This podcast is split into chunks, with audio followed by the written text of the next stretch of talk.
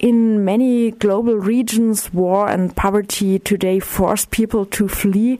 And in Germany, there are war, worse and worse asylum laws. There is racist violence. And at the same time, there is the so-called welcome culture.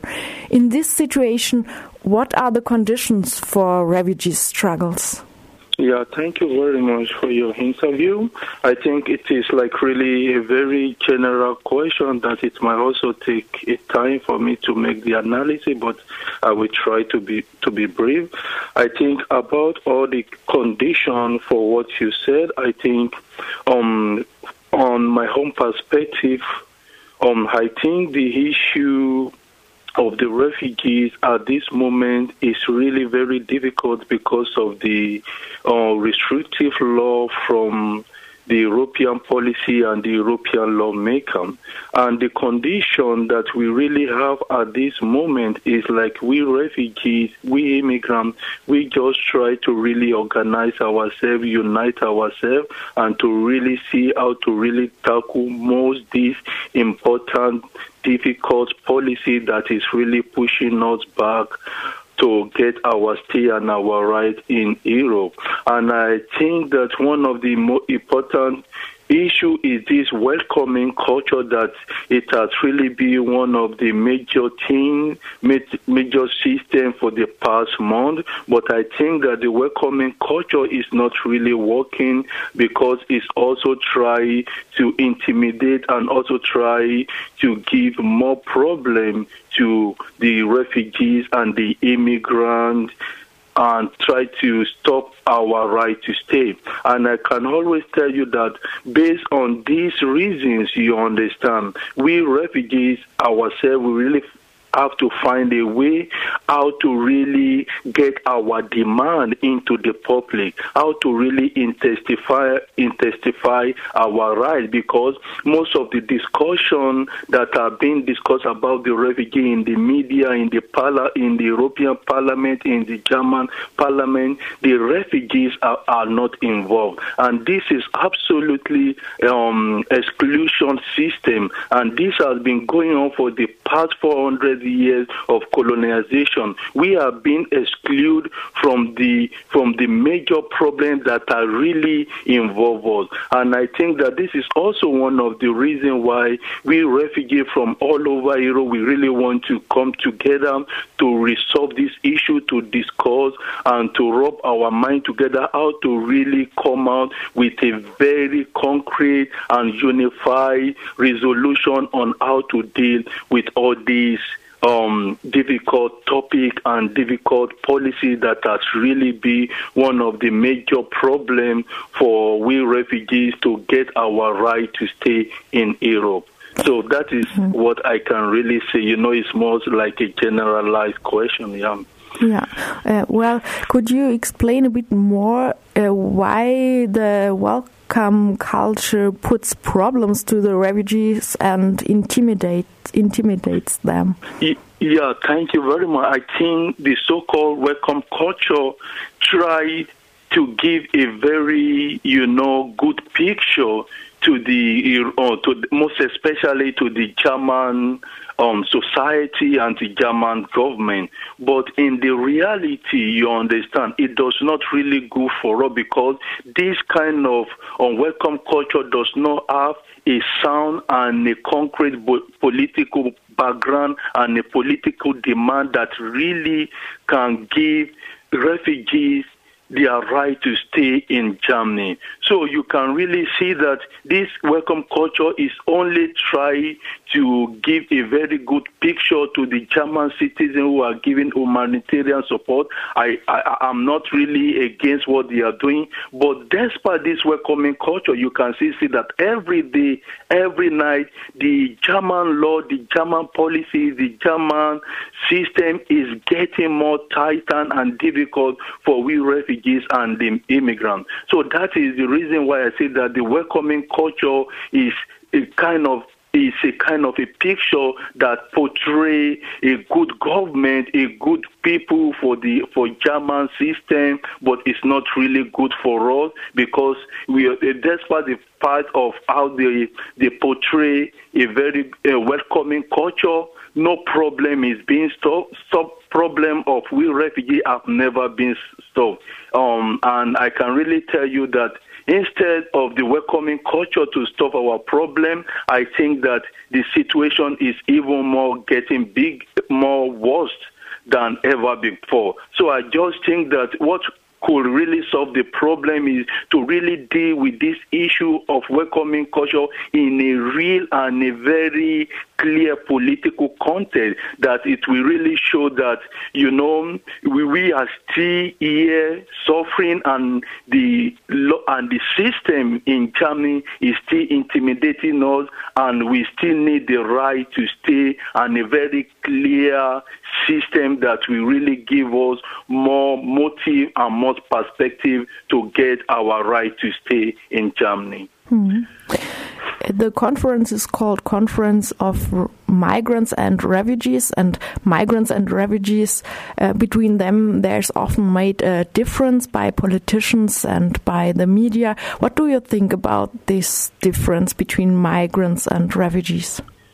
Yeah, I think it, uh, from my own perspective, you know, migrant and refugee, there is no really so different between us because I think that refugee is someone who, uh, who, who, who flee from his home country because of war, because of persecution, because of political reason, and migrant is someone that immigrated from his country for what maybe for one, maybe for education, for one reason and the other. But but we, we can still see that the refugees and the uh, and the immigrants we still belong to the same category because even though we really have some little benefit, even if the immigrant have some little benefit to stay in Germany, they are still facing a lot of intimidation, racist, um, racist confrontation. So I think there is no so much different, and I think the most of more refugees and migrants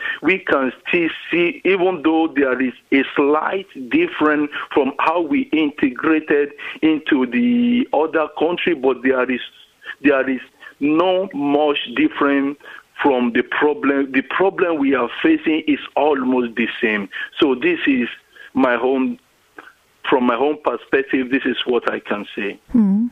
If refugees and migrants come together and struggle for their rights today, do they struggle just as this category of of refugees and migrants, or are there other maybe more particular identities or categories? For example, they also struggle as women, as workers, as um, migrants who have fled from a special route, for example, as Lampedusa in Hamburg did. Do you see there such lines of or such categories of um, struggling together, or do you all struggle just as migrants and refugees?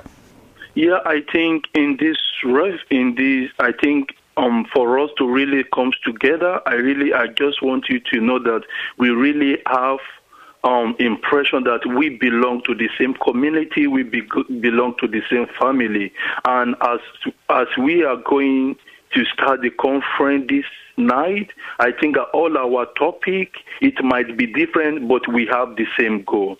You know, because because the same because the refugees and the immigrants, the woman um, the woman refugee, the children refugee, underage refugee, you understand? We have this, our problem is almost the same. The racist confrontation, you know, restrictive law, you know, is the same thing, but in a different way. So, and that is the reason why, like, everybody, we are really channel our topic to a self-organized, you know, how to go on. We want to see how to organize ourselves, you know, as one community so that the struggle, we can get a unified demand at the end of the conference. And most of the topic that will be discussed in the conference, you know, it may have different reasons, like maybe we talk about um, the problem of self-organization, or you know, the races against women. You can still see that it still have the same connection, you understand?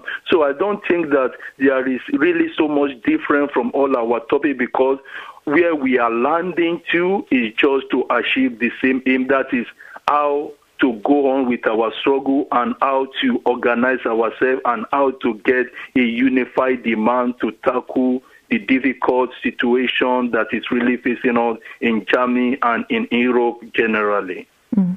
To organize, to come together, to to um, make your voice um, be heard. Are there? Do you think there are some good strategies that have been found in the last years for refugees? Yeah, um, yeah, really, I think um, it really we have been really trying to strategize ourselves since last year on August when we had the first conference in Hanover, and that is how. And I think that there are some people also who also had like a bus tour, you know, try to try to mobilize all the refugees in all Germany. And I think that these are the strategies we have been using for the over uh, past years, like especially in the la- in the last year, 2015. And because of this, this is one of the strategies that eventually resulted in conference in Hanover and also transfer to Hamburg, where we are now having international conference of refugees and migrants. So these are the little strategies we have been planning, though it really took some time, but I can say that these are the strategies we have been using. Yeah. Mm-hmm. As a last question, um, what are the main aims of the conference in Hamburg now? The in Hamburg, yeah, I think one of the main aims is to really see how we refugees we will come together number one because this is really important because the issue of kill and divide we want to really try to deal with it we refugees from Syria, from Afghanistan, from Africa, we want to see a platform where we unite together and really see ourselves as one body. As you can really see that the new welcome culture is really dividing the refugees from the good refugee and the bad refugee, colored refugees, you know, yeah, ethnic refugees. But we want to break this barrier because these are the weapons the European policy, the European lawmaker have been using against our struggle. So this is the challenges we have, and we are trying to deal with it. And the aim is like to unify ourselves as one body, to really see ourselves regardless our color, regardless our demand, and also to intensify our demand and find a common base where we can push out our demand, our aim into the public. So these are the these are one of the aims in Hamburg in the refugee struggle and organization.